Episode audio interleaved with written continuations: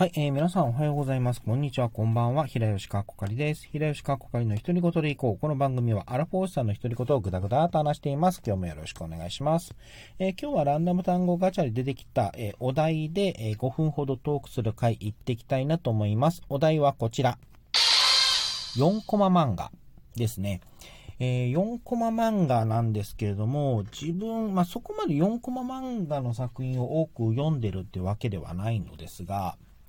え、っと、まず初めて読んだ4コマ漫画というと、あれですかね、あの、ドラゴンクエストの4コマ漫画劇場、4コマ劇場か。ですね。いわゆるあの、コミックアンソロジーと呼ばれるタイプで、まあ、いろんな、ま、あの、作家さんが、あの、同じお題、まあ、ドラクエの、を、まあ、ネタにして、4コマ作品を、ま、載せてたっていうコミックスがあるんですよ。アンソロコミックスが。で、それが多分最初かな。うん。あの、まあ、の、えっと、新聞の、あの、裏表紙とか、裏、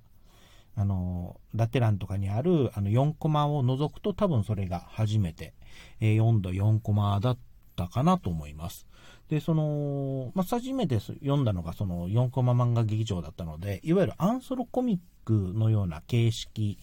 が4コマな、4コマ漫画なんだっていう、なんか刷り込みみたいなものをその時されたんじゃないかなって気がします。まあ、今でも4コマというと、その、まあ、いろんな4コマ漫画ありますけれども、さ、あの、作品でですね、あの、アンソロ、アンソロコミックとして、イコール4コマっていうイメージがなんとなくまだ自分の中にありますね。まあ、その、えっと、4コマ漫画で言うと、あの、たま、えっと、えっと、一時期その、えー、リーフっていうメーカーさん、あの、まあ、ゲームメーカーさんですね、あの、えー、トゥーハートとか、などを、コミックパーティーとかを作ってたメーカーさんのアンソロコミックも一時期追っかけてたことがあって、まあ、あの、あれにも、まあ、全部じゃないんですけれども、あの、一部4コマが入ってた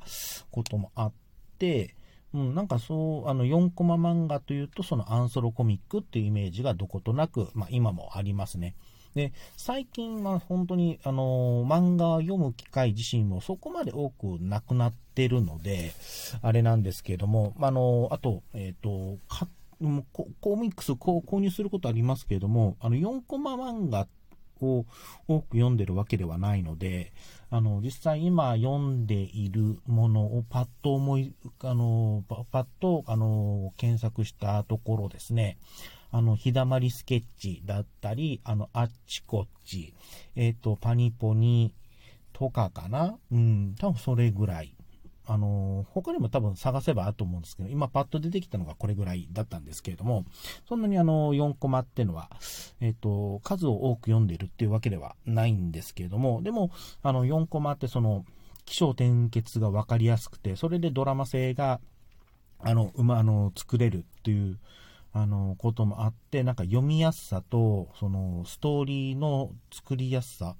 という点では、あなんかすごいなと。あと、それでちゃんと、そのストーリーとして進ま、あの進ま、進ませることができるっていうのも、あのー、すごいなと思ってます。ん。あの、なんかストーリーの漫画だったらちゃんとした、あの、見せ場とかを作るっていう方が、あの感情も移入もしやすいし、物語としてのバランスっていうのかな、進行具合とかも調整しやすいかなと思うんですが、あのえっと、4コマをでもちゃんとその、えっと、まあ、気象転結として楽しませるだけではなく、物語としても少しずつ、あの、進めていけるという、あの、えっと、それが描ける、まあ、描ける、あの、漫画家さんっていうのも、やっぱすごいなと思って、えー、見てますね。うん。はい。で、なんかその、さ、最近4コマ、まあ4コマ原作のアニメとかは多分見てることもあると思うんですけれども、まあアニメ化されてたりとか、あの、それきっかけで読むっていうこともあるんですけども、あっちこっちがその類になるかな、うん、あの、になるんですけれども、まあちょっと気になる、えっと4、まあ今回ですね、4コマ漫画がちょっと、えーお題になったっていうわけでもないんですけども、なんかちょっとおすすめな4コマ漫画とかがあれば、ちょっと教えていただければなと思いますし、なんかネットとかで、あの、4コマランキングっていうのもあるようなので、そこからちょっと面白そうなもの、